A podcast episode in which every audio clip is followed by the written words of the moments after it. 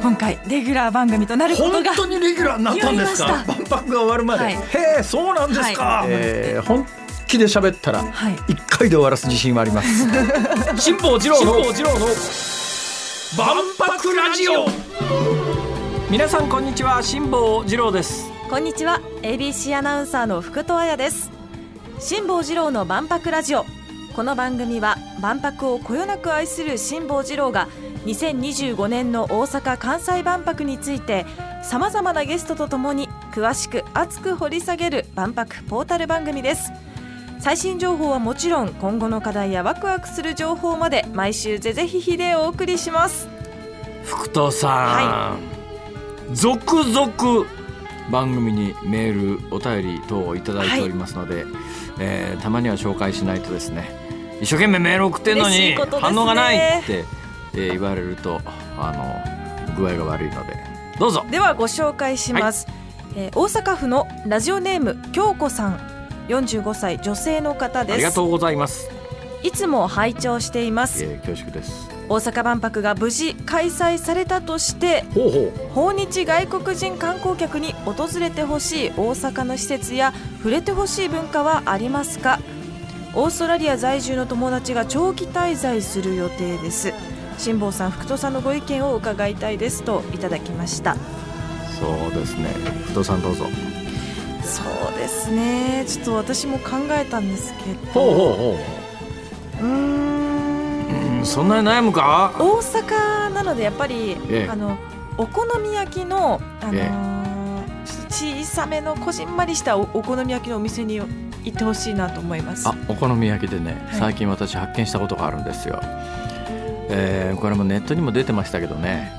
あのあこのやり方があるなと思ったのははい。お好み焼き作ろうと思う。とお好み焼きって単純なんだけど昔の関西の家には必ず鉄板があったんですが最近はもうホットプレート等でできるようになりましたから鉄板のある家ってそんなに多くないかもしれない。ないですか？はい私子供の頃育った家はですねありました？厚さそうだな5ミリから1センチの間ぐらいかな、なんかこれ凶器に使えるよねっていうなんかあのー外国勢力が攻めてきた時にはい。防弾板になるよねっていうぐらいな 分分厚い鉄板がどこの家にもお好み焼き用にあったもんですけども最近鉄板見なくなったなそういえばと思いながら、はい。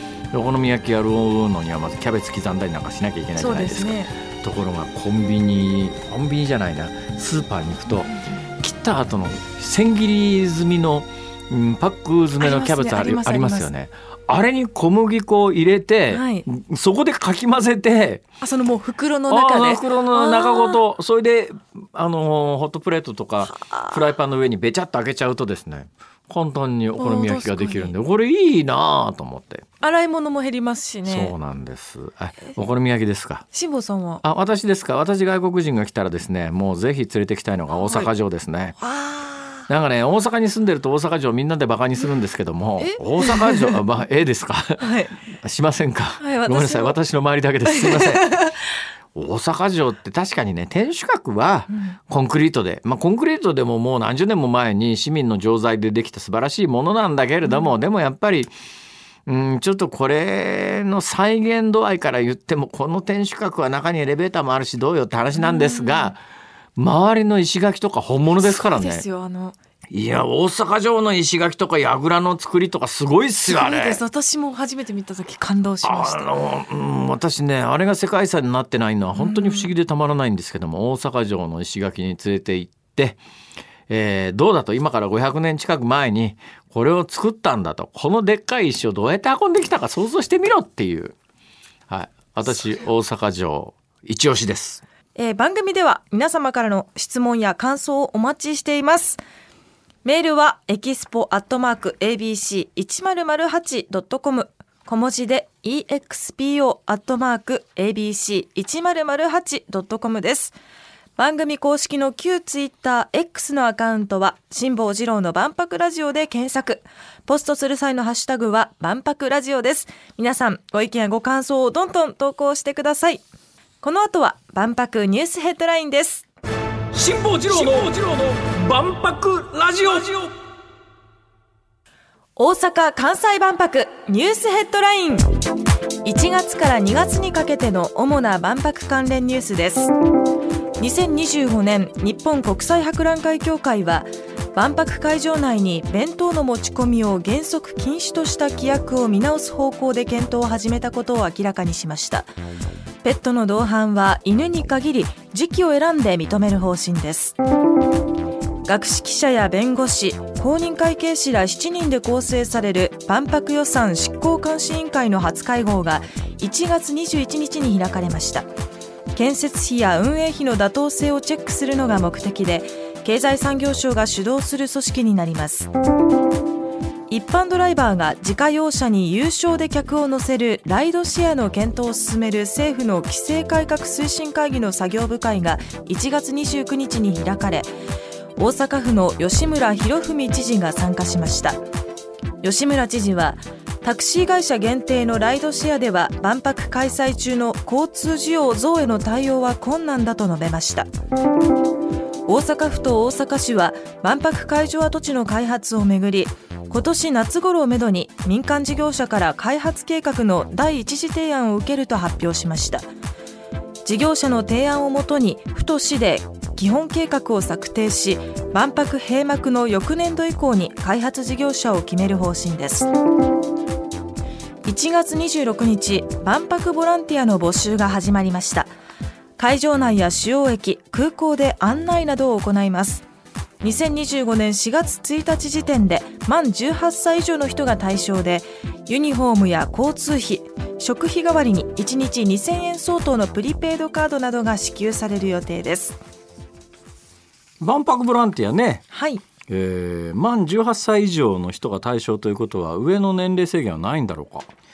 まあ、一応そういうことでしょうねじゃあ私が言っても大丈夫なんですかね。応応募してみますかいや応募すんのはいいんだけどさ来年の4月1日の時点で満18歳以上、ぶっちゃけ来年のことなんかわかんねえしな。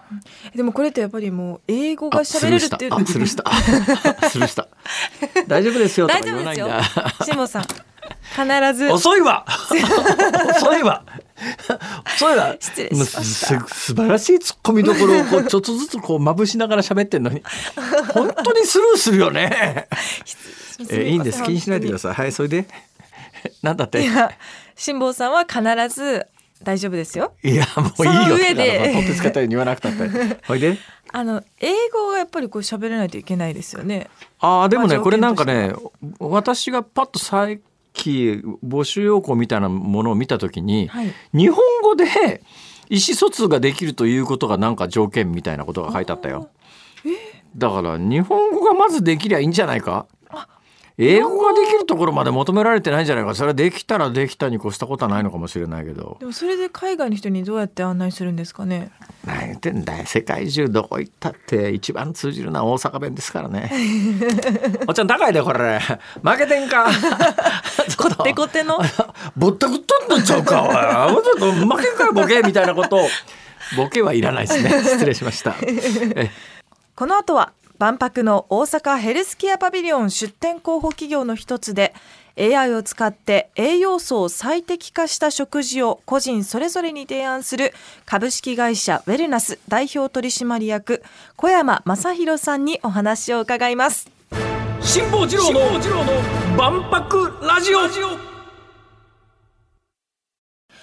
ここからは万博の大阪ヘルスケアパビリオン出展候補企業の一つで AI を使って栄養素を最適化した食事を個人それぞれに提案する株式会社ウェルナス代表取締役の小山正弘さんにお話を伺います。